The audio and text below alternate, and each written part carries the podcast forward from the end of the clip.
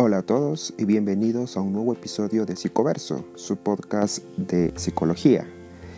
Y bueno, pues aquí estamos eh, comenzando un nuevo episodio de Psicoverso y agradecerles a todas las personas que escuchan este podcast, que lo comparten, que se dan el tiempo de, escucharlo, de divulgarlo también a su manera, de sumarse un poco a, cada vez más a este pequeño proyecto en Internet que se está haciendo para que la psicología, la psicología científica, la psicología basada en evidencia, sea la que sea conocida por la persona de a pie y que también estas otras personas, eh, estos charlatanes, estos gurús que hay por la red, sobre todo por las redes sociales, pues tengamos mejores armas ¿no? para entender que estas personas nos están mintiendo, sea de manera consciente o porque ellos se creen todo lo que también ellos les han contado, por lo menos tener las herramientas de saber si estas personas dicen o no la verdad, pero también porque es importante entender que la psicología no es solamente algo que alguien te pueda hablar, sino que está basado en estudios, está basado en evidencias y que justamente con el tema de hoy, por cierto, los, los estudios siguen realizándose porque eh, es un tema muy, muy, eh, muy moderno, por llamarlo de alguna manera. Pero antes de comenzar, pues eh, agradecerles a todos los que se suman a las plataformas de podcasting. Como saben, Psicoverso está en Spotify, en Evox, en Google Podcast y en Apple Podcast. Entonces se pueden suscribir ahí para escucharlo cada vez que un nuevo episodio esté disponible. También tenemos la, eh, la página de Facebook donde pueden darle me gusta para leer ciertos posts que, se hacen de vez en cuando y porque también los podcasts están almacenando ahí para alguno que quiera revisar eh, de forma más interactiva. ¿no? Pero bueno, nuevamente agradecerles a todas las personas que se dan el tiempo de escuchar el podcast, de divulgarlo, de compartirlo y sobre todo creo de eh, agradecerles por, esa, por ese deseo de información. Creo que es algo creo que es algo loable que aún ahora las personas quieran seguir aprendiendo y conociendo más, en este caso, sobre psicología. Y bueno, el tema pues de hoy, el que elegí, que es el tema de hoy, es el síndrome del impostor. Y todo esto fue eh, una ayuda de otra persona, no una ayuda directa, sino indirecta, porque em, estaba el otro día en Facebook y empecé a... Eh, me empezaron a salir publicidad de algunos cursos online y todo esto. Y entre ellos me apareció un actor de mi país. Bueno, actor entre comillas, porque sinceramente aquí los actores son periodistas, conductores de televisión, em, cantantes, actores, actores de... O sea, son todólogos, ¿no? Igual que muchos eh, profesionales. Por eso es que los actores de mi país y en gran parte del mundo del arte, pues mucho interés no, no me da, porque no los considero artistas reales. Pero bueno, este tipo eh, aparecía en esta página, en esta publicidad de Facebook y en un curso, obviamente pagado, para ser, según él, un gran emprendedor en la vida, eh, poder ser una persona que puede ir tras sus metas y conseguirlas. Solamente le faltaba que pusiera 100% garantizado, ¿no? De que si tú accedes a este curso y lo pagas, probablemente pues todos tus metas se van a realizar. Bueno.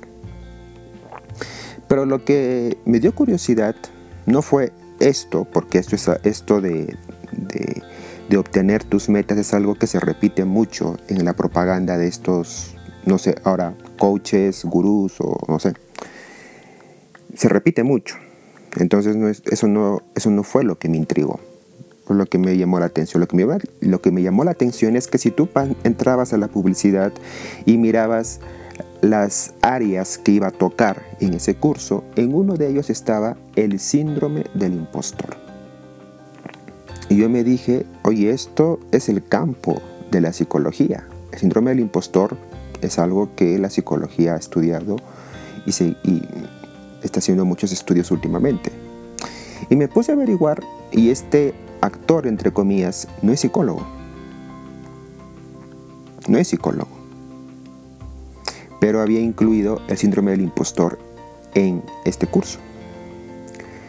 Y nuevamente nos encontramos, como ya lo hemos visto en Psicoverso, que muchas personas quieren hablar de psicología sin ser psicólogos.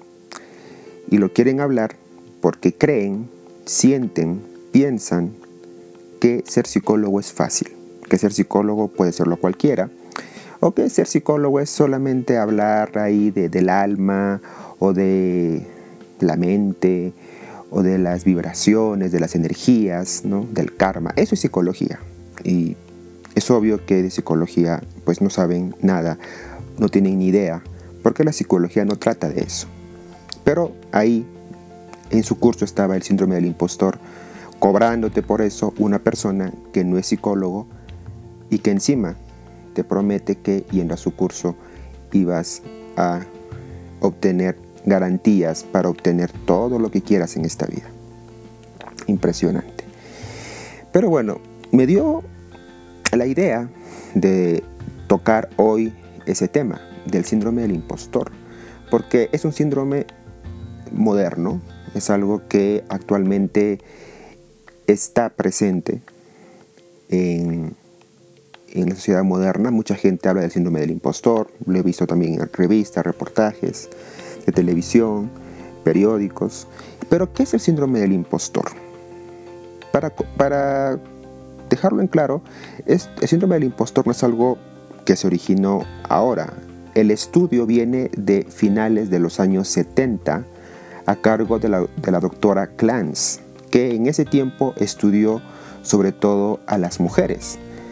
Se dio cuenta que las mujeres, cuando obtenían ciertos beneficios o cierto éxito frente a, en este caso,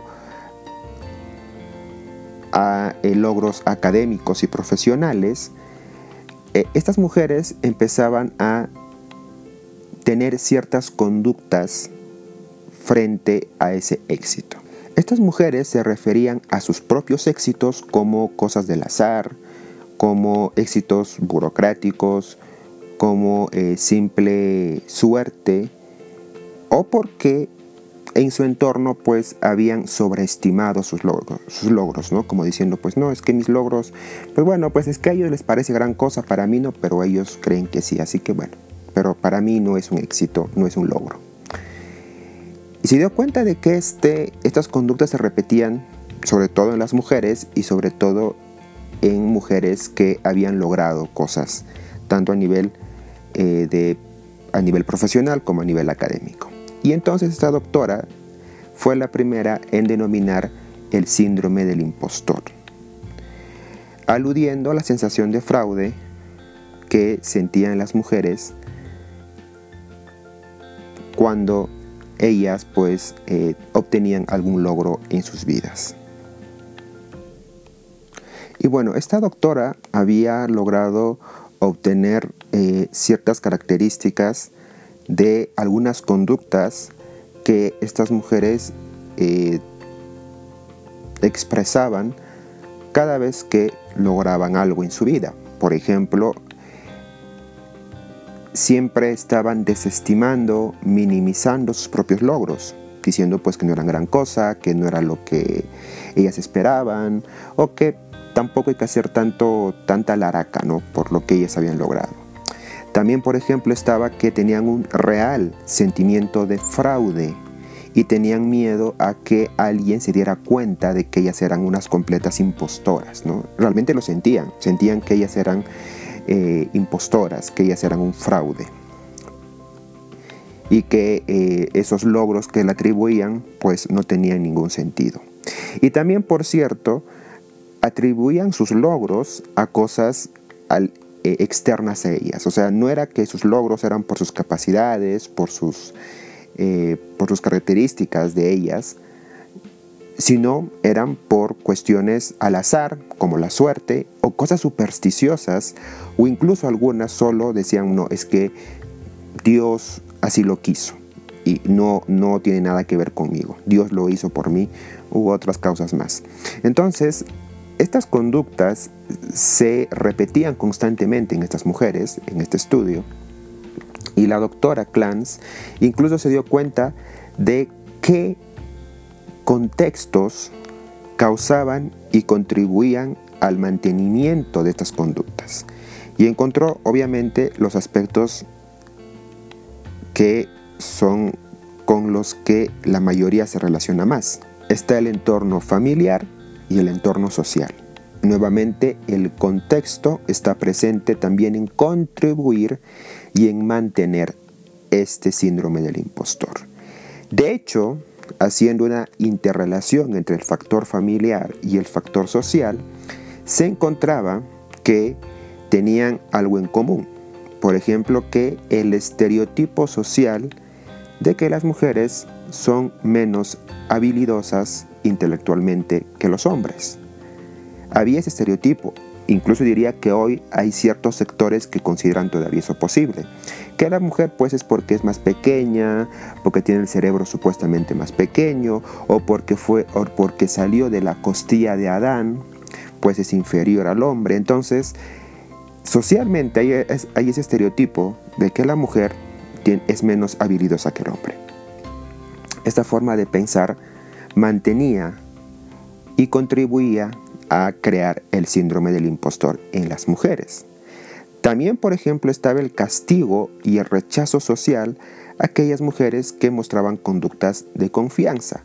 Incluso hoy, cuando las mujeres se sienten empoderadas, independientes, confían, eh, tienen confianza en sí mismas, a, a muchas personas no les gusta eso. No les gusta que la mujer tenga su propia profesión, a que una mujer eh, tenga derecho a elegir sobre su cuerpo, e incluso que sea una persona pues confiada y que puede rechazar a los hombres. A muchas personas no les gusta eso y las castigan, ¿no? Insultándolas, acosándolas, eh, humillándolas. Y este, este, tipo de, eh, este tipo de conductas sociales también pues ayudaban a contribuir al desarrollo del síndrome del impostor. Y por supuesto, el hecho de que las mujeres no pueden tener éxito. Yo incluso a veces veo que cuando una mujer hace algo o realiza algo, eh, algún logro importante, muchas veces no se le toma en consideración. Siempre se la ningunea, ¿no? se le lleva a un, a un pequeño recuadro del periódico o es la noticia última del noticiero, casi siempre es a las mujeres, aunque ahora obviamente todo esto está cambiando de a pocos, pero todavía hay sectores, hay lugares donde cuando una mujer logra algo, pues nunca, nunca es un logro importante, no es como, bueno, pues siempre al varón se le echa más flores, al varón siempre se les da portadas de periódicos, ¿no? Eh, se les hace pinturas, dibujos, y a la mujer, ¿no? A la mujer, bueno, pues sí hizo algo, pero no es gran cosa, como que se pasa desapercibido sus logros. Entonces, estas conductas que estaban en el estas conductas que estaban en el ámbito familiar y social ayudaban a que el síndrome del impostor fuera mucho más, vamos a llamarlo así, eh, mantenido durante mucho tiempo en las mujeres. Pero esta teoría se desarrolló a finales de los años 70 y con los últimos estudios que se han estado haciendo, se ha demostrado que no solo las mujeres sufren este síndrome, sino también lo sufren los hombres, los varones, en menor medida, pero también lo sufren. Pero sobre todo, lo que sí se ha notado en los últimos estudios es que las personas que suelen desarrollar este, entre síndrome del impostor, son personas que, tienen un estatus socioeconómico bajo. Son personas que han vivido durante mucho tiempo, gran parte de su vida, en lugares de, eh, de una clase social de bajo nivel económico, de bajo nivel social. Y también está presente en personas pertenecientes a las minorías sociales.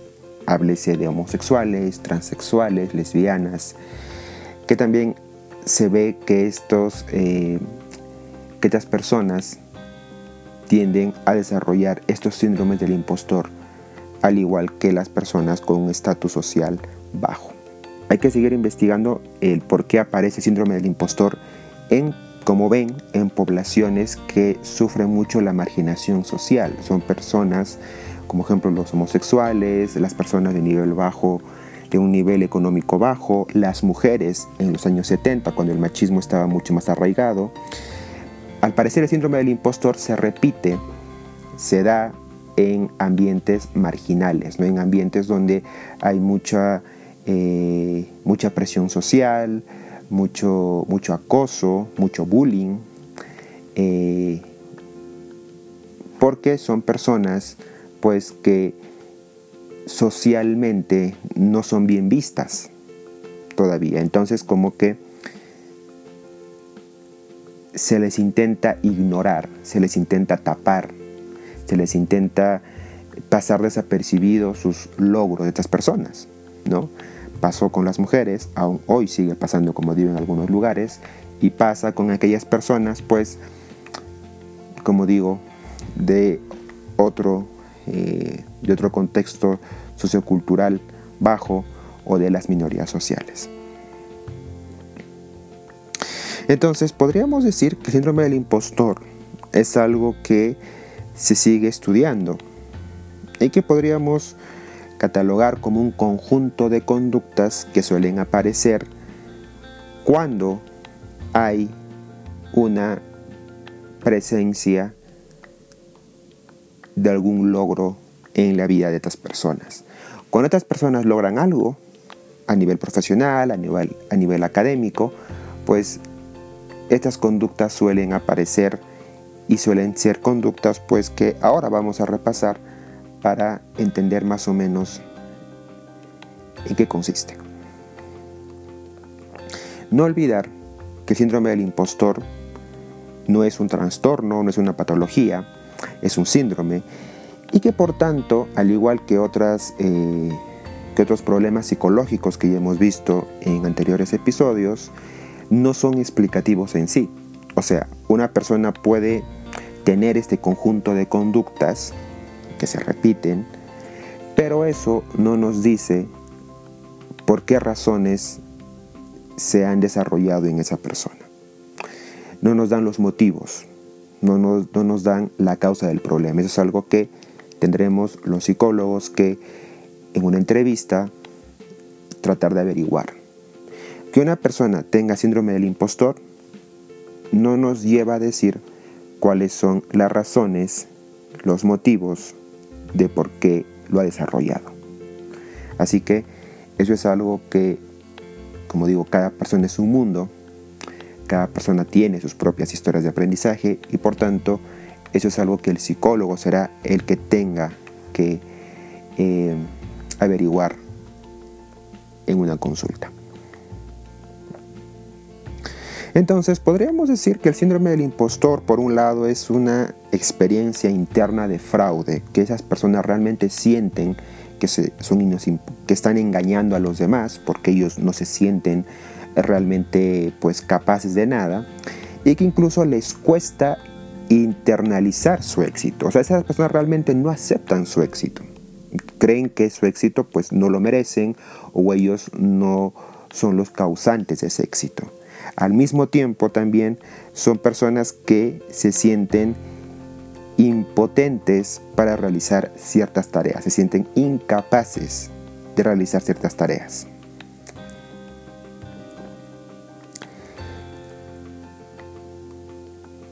Entonces estas personas que tienen este síndrome del impostor, vamos a llamarlo así, este, este conjunto de conductas donde minimizan sus logros, donde, sienten, donde sienten que sus, logros son eh, de causas externas, no, ellos no tienen nada que ver con su éxito.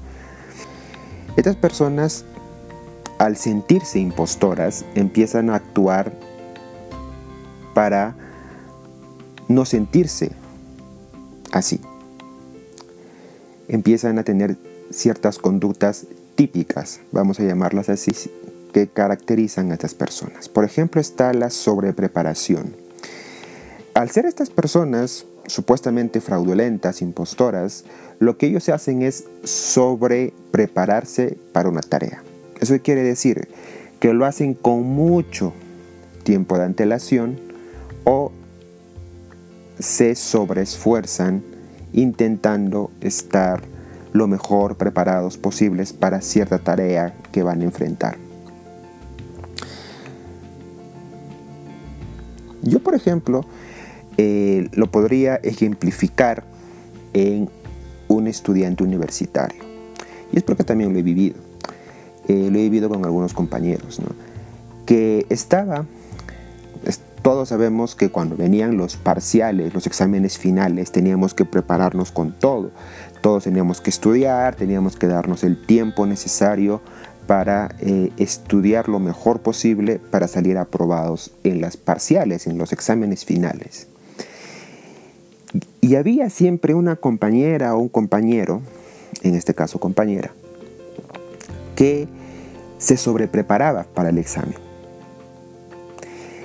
ya hablaba del examen tres semanas antes o incluso un mes antes del examen.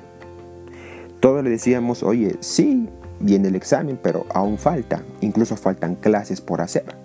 Pero esa persona ya estaba sacando separatas, ya estaba buscando eh, a los profesores para que les pasen las clases por, en ese tiempo, ¿no? Por USB ¿no? Entonces esta persona ya estaba así. Entonces decíamos, oye, pero todavía faltan cursos, todavía faltan clases. Y no, no, ya, ya no tengo que tener todo en orden, ya tengo que empezar a estudiar, tengo que empezar a memorizarme algunas cosas porque el examen ya viene. Y decíamos, bueno, está bien que uno se, eh, pues, quiera aprender, pero tener ese nivel de casi ansiedad de quererlo, de querer empezar a estudiar y repasar cuando todavía faltaba un mes o tres semanas, era un poco excesivo.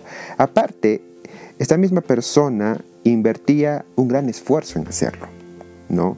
O sea, faltando un mes para las parciales, pues esta persona ya no salía con los compañeros, eh, ya no se daba eh, los pequeños eh, momentos de relax que todo estudiante necesita para no para no terminar pues eh, lleno de, información, uno tiene que relajarse y todo eso.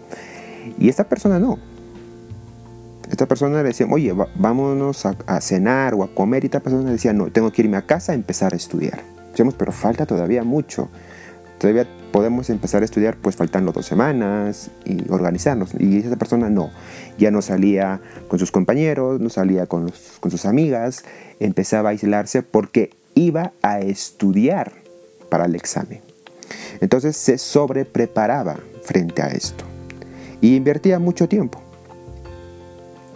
Porque estas personas, eh, los que tienen síndrome del impostor, al sentir que son un fraude, sienten que son incapaces de realizar esta tarea. En este caso, esta chica sentía que era incapaz de poder aprobar este examen y no quería fracasar en ese intento y quería sobreprepararse faltando más de un mes para el examen, faltando un mes para el examen y empezando a alejarse de los momentos de eh, ocio que, podía, que todos debemos tener, ¿no?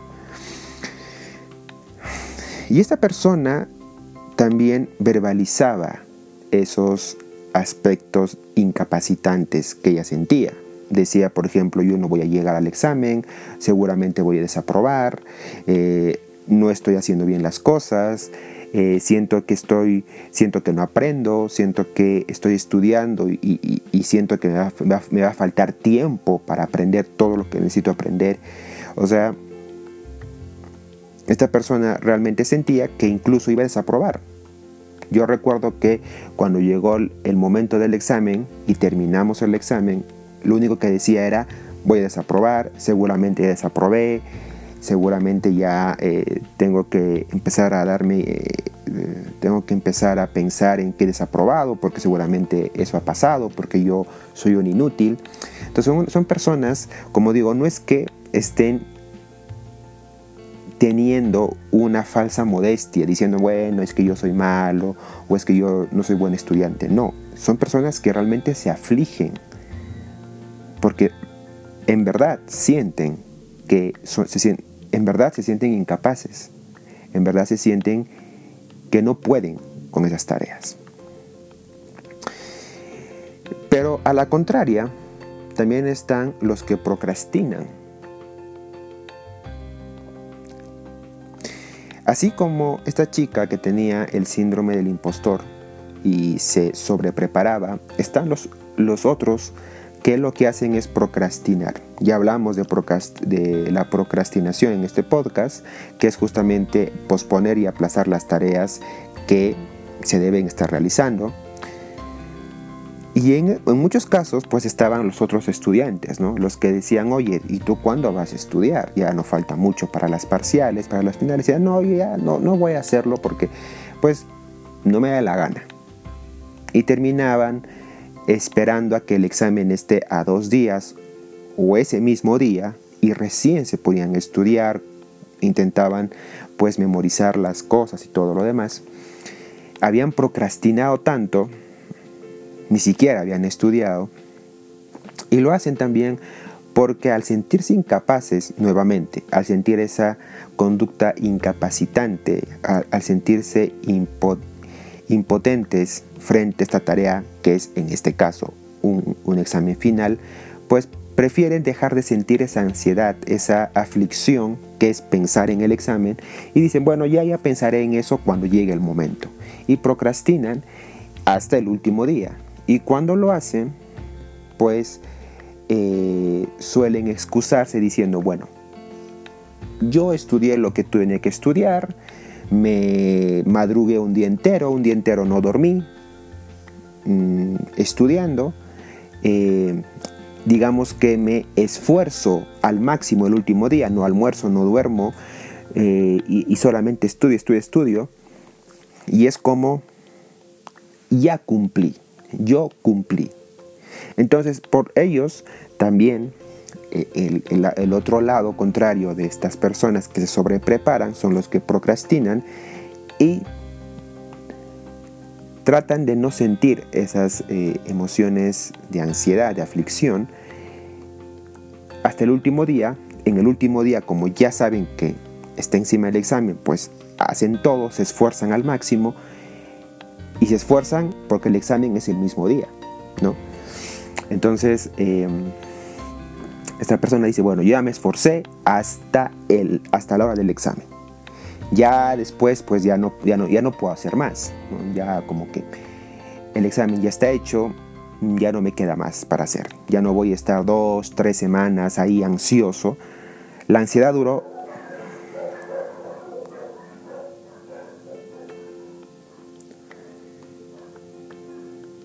La ansiedad duró un día.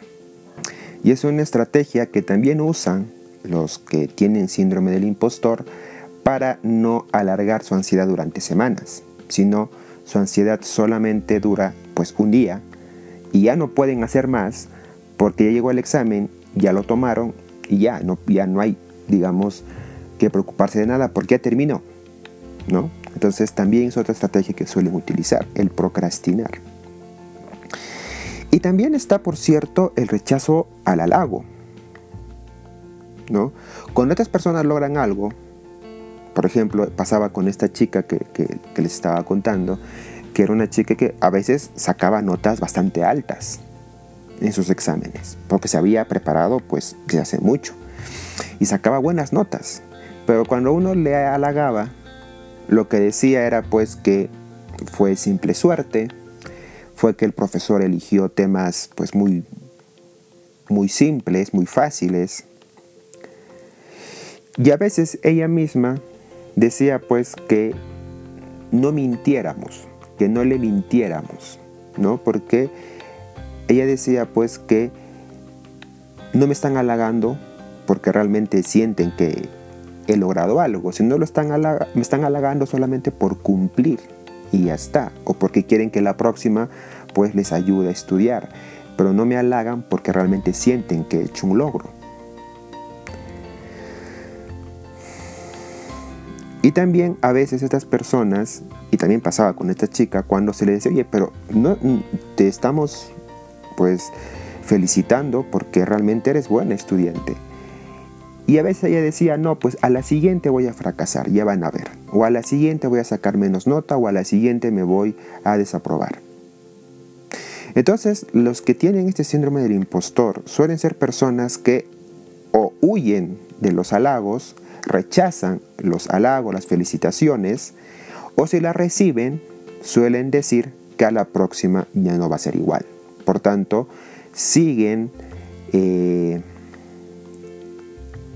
siguen en ese círculo de que son unos impostores, de que el logro de hoy día, eh, de que el éxito del día fue solo una cuestión como pues pasajera, eh, una anormalidad y que pronto volverían a su fracaso supuestamente a su fracaso rutinario.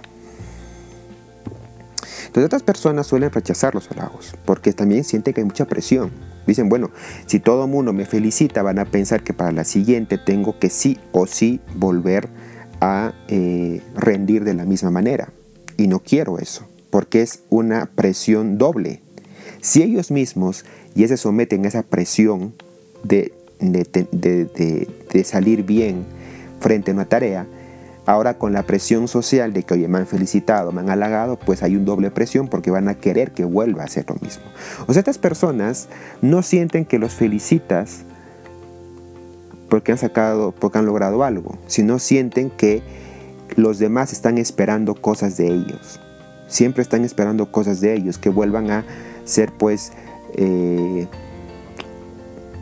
que vuelvan a destacar. Y no es así creo que cuando nosotros tenemos algún familiar que logra algo, o, nuestra pareja, o nuestros hijos, o alguien, o nuestros amigos logran algo, solemos pues felicitarlos porque pues nos sentimos, eh, pues, sentimos que es un, porque sentimos que es un logro importante para ellos. Pero eso no significa que querramos que lo vuelvan a repetir, porque sabemos que justamente los logros son algo que no se dan constantemente.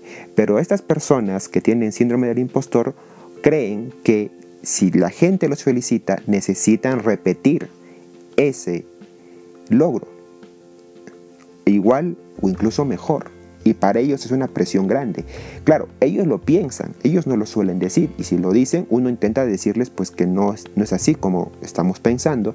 Pero ellos, como digo, tienen internalizado que el éxito es algo a lo que ellos no pueden acceder o algo que ellos no pueden repetir. En esas, en esas condiciones tienen un, pensamiento bastante irracional. Seguramente llegando a esta parte del podcast muchos me dirán, oye, pero el síndrome del impostor, ¿qué se diferencia del falso modesto o del perfeccionista? Porque parecen lo mismo, ¿no? Como que quieren ser perfectos, quieren lograr grandes cosas. El perfeccionista, a diferencia del síndrome del impostor, los perfeccionistas buscan que la tarea a la que van a realizar esté hecho de la mejor forma posible. Ellos dicen, bueno, soy perfeccionista, quiero que esto salga así, quiero que salga de esta manera, lo voy a preparar de la mejor manera, voy a utilizar todas las herramientas que tengo hasta que yo sienta que es lo mejor, lo mejor que he hecho, eh, es lo mejor que puedo hacer. Y se acabó. El perfeccionista llega un momento en el que siente que ya ha cumplido con su trabajo y, los, y, lo, y lo entrega así, tal cual. ¿No? En este caso, pues un estudiante dice, bueno, ya ya estudié lo que tenía que estudiar, estudié los temas principales, estudié el tiempo necesario, está perfecto, más no lo puedo hacer. ya me organicé con mapas conceptuales. Como digo, utiliza todas las herramientas a su disposición para hacerlo lo mejor posible. Ese es el perfeccionista. En cambio, el que tiene síndrome del impostor, para ellos el trabajo nunca está acabado, para ellos el trabajo nunca está perfecto, incluso desde el inicio. A veces incluso suelen dejar de hacer ciertas tareas porque dicen, bueno, es que estoy haciéndolo todo mal, voy a volver a hacerlo, ¿no?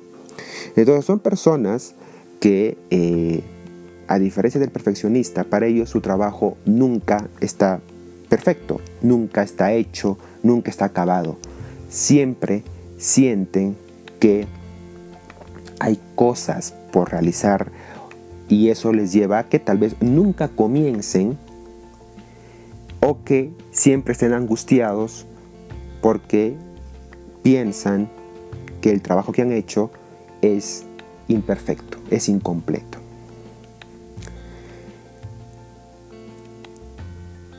Y esto pasaba con esta chica nuevamente que les iba contando de mi universidad, que uno le decía, oye, pero ya has estudiado bastante, ¿dónde más vas a estudiar? Y decía, no, no, tengo que seguir estudiando porque siento que no está del todo correcto como he estudiado. Tengo que estudiar de otra forma o tengo que seguir estudiando porque a veces se me olvida una palabra o a veces se me olvida un concepto y tengo que volver.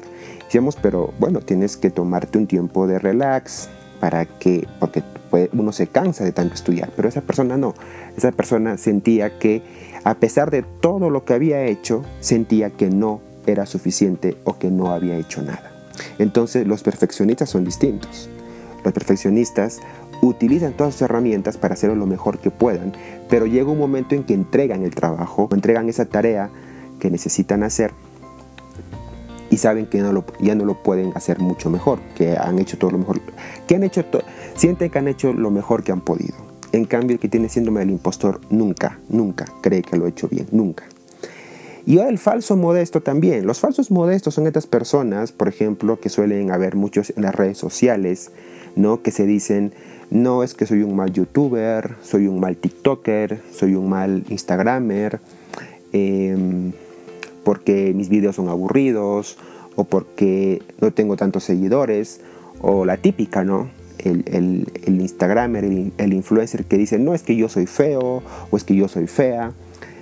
Son falsos modestos porque, porque saben que sus seguidores van a decir lo contrario a lo que ellos han dicho.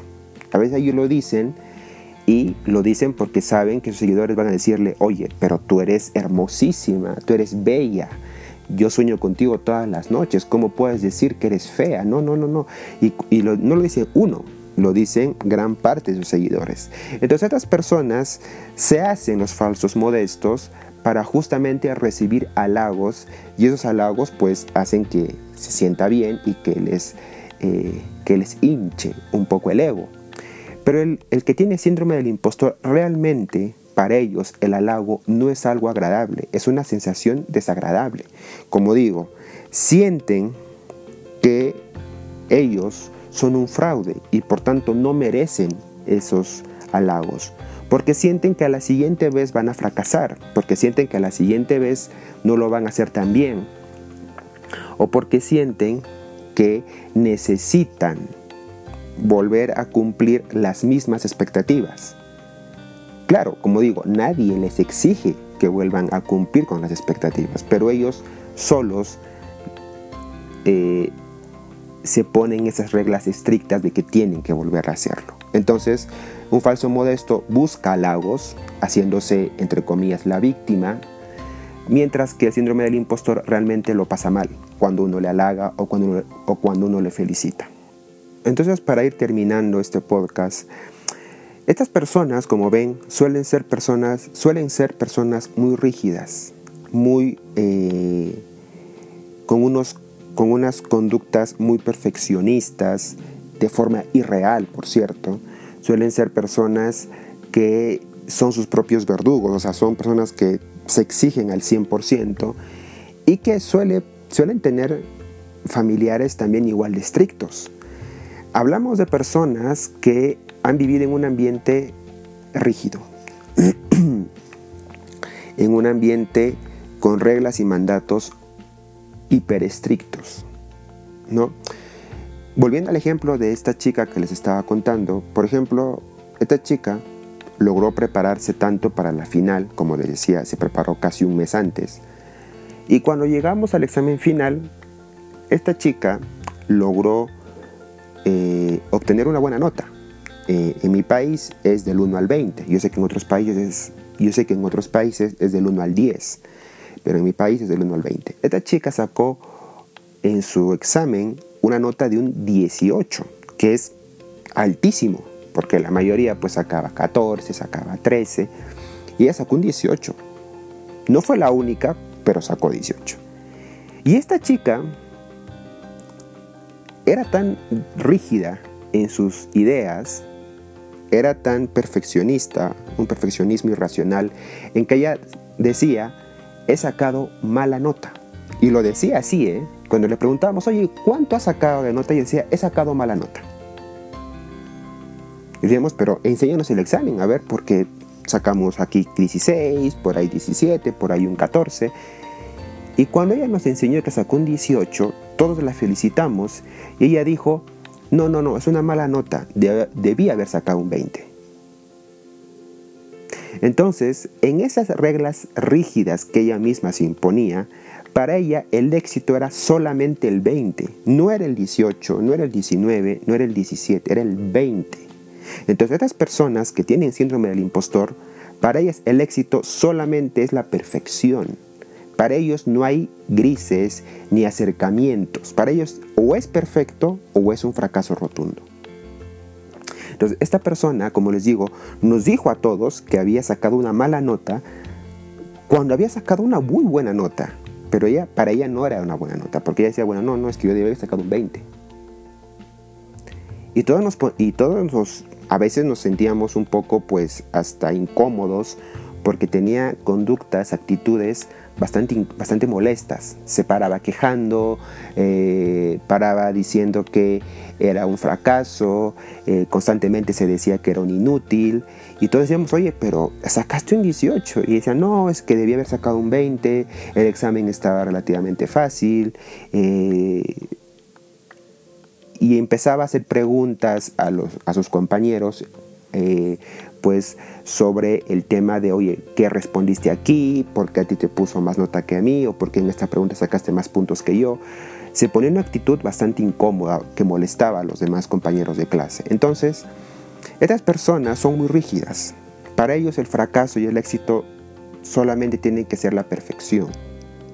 Y eso es algo imposible, porque te das cuenta de que eh, no puedes hacerlo todo perfectamente porque no eres el único que controla otros factores que también hay. Y esto también es algo que los coaches y los gurús dicen mucho. Si tú tienes el control de tu vida, tú eres el responsable de tu éxito y de tu fracaso. Si tú lo pides todo, si tú das todo, si tú realmente lo quieres con todo tu corazón, lo vas a lograr. Esto es lo que dicen los gurús. No hay límites para el ser humano.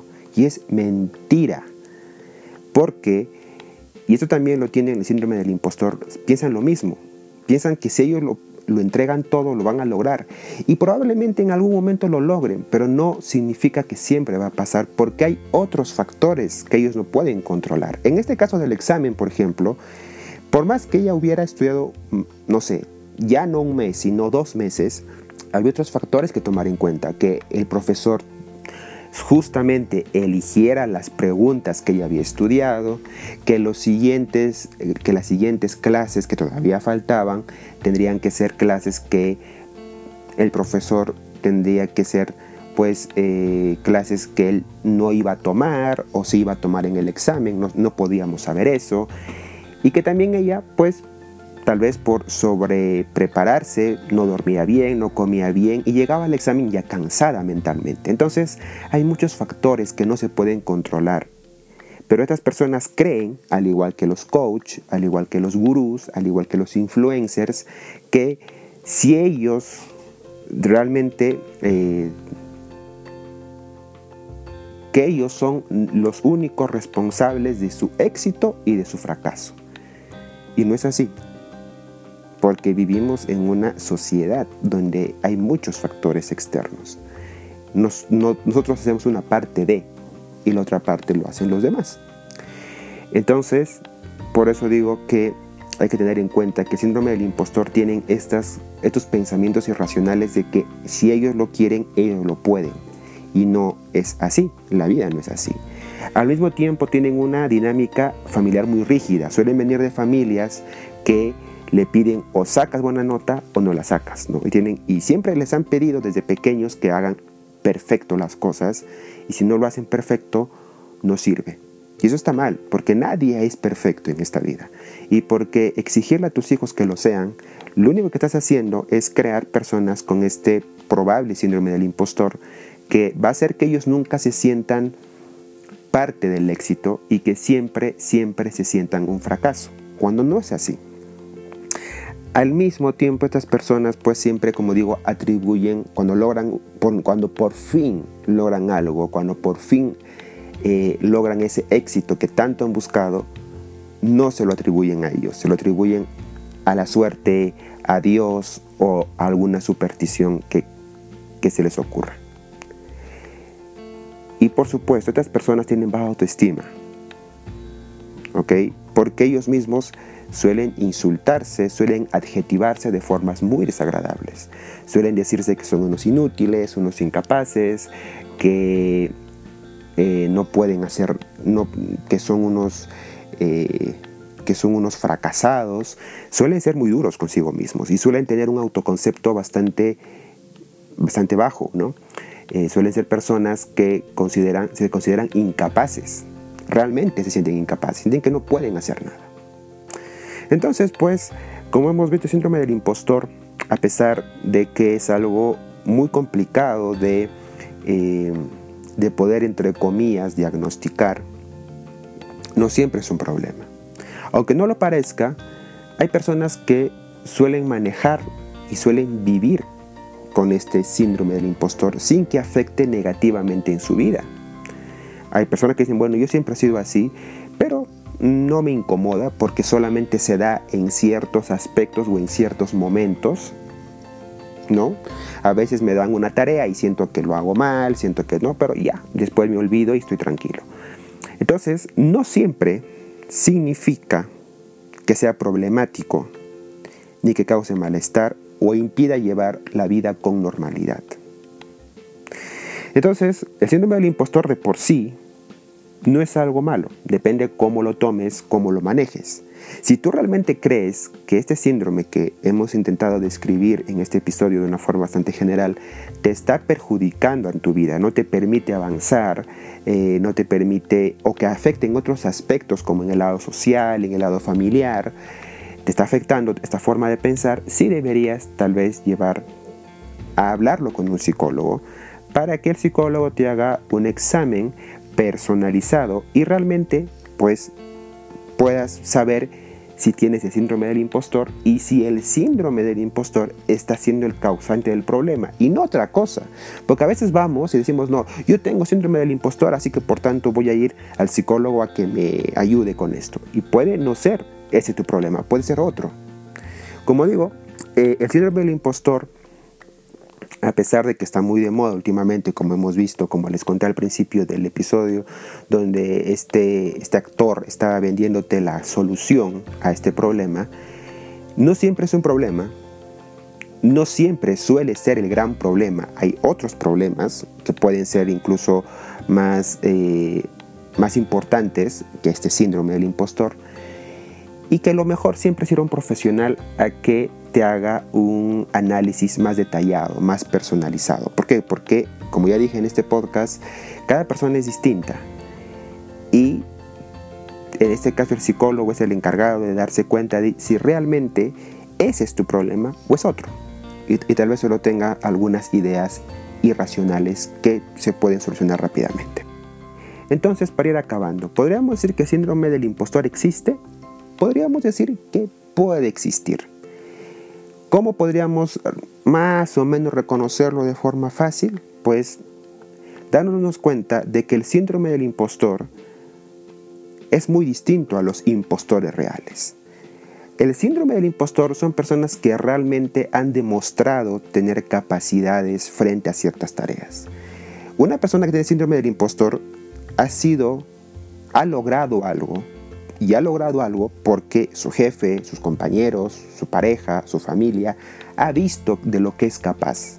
En otras palabras, hay testigos, entre comillas, de, lo, de sus capacidades que tiene. Sea a cualquier nivel, sea a nivel deportivo, a nivel intelectual, a nivel profesional, lo que sea. Pero es una persona que ha demostrado que es capaz de haber logrado algo. ¿Ok? Entonces, esta persona, el síndrome del impostor es eso, una persona que ha demostrado tener capacidades, conocimientos, pero que a pesar de haberlo demostrado, ella o él no siente que sean capaces de algo. Se sienten incapaces, se sienten inútiles, se sienten inútiles a pesar de que no lo son. ¿Ok? Son personas que dicen, oye, pero tú lo has logrado, yo he visto, y esas personas no lo aceptan y se siguen tratando mal, se siguen marginando, se siguen aislando. Es una persona que probablemente tenga un síndrome del impostor. ¿Y cuál es la diferencia con el impostor real? Pues el impostor real es como este actor que les hablé, que es un tipo que habla de cosas que no sabe, que habla de capacidades que no tiene, que es una persona que, a diferencia del síndrome del impostor, se atribuye capacidades que realmente nunca ha demostrado que tenga. Entonces ahí tenemos la gran diferencia entre una persona que posiblemente tenga síndrome del impostor con un impostor real.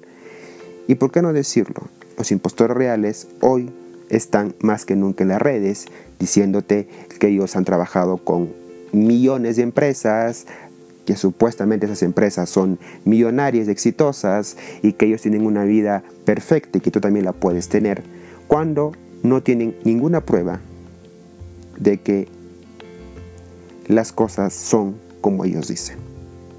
Estos sí son impostores reales y de ellos sí hay que cuidarnos, a diferencia de las personas que sufren este síndrome del impostor, que obviamente lo mejor que, lo mejor que puedes hacer es que vayan a un psicólogo y que el psicólogo vea si ese es su verdadero problema o no.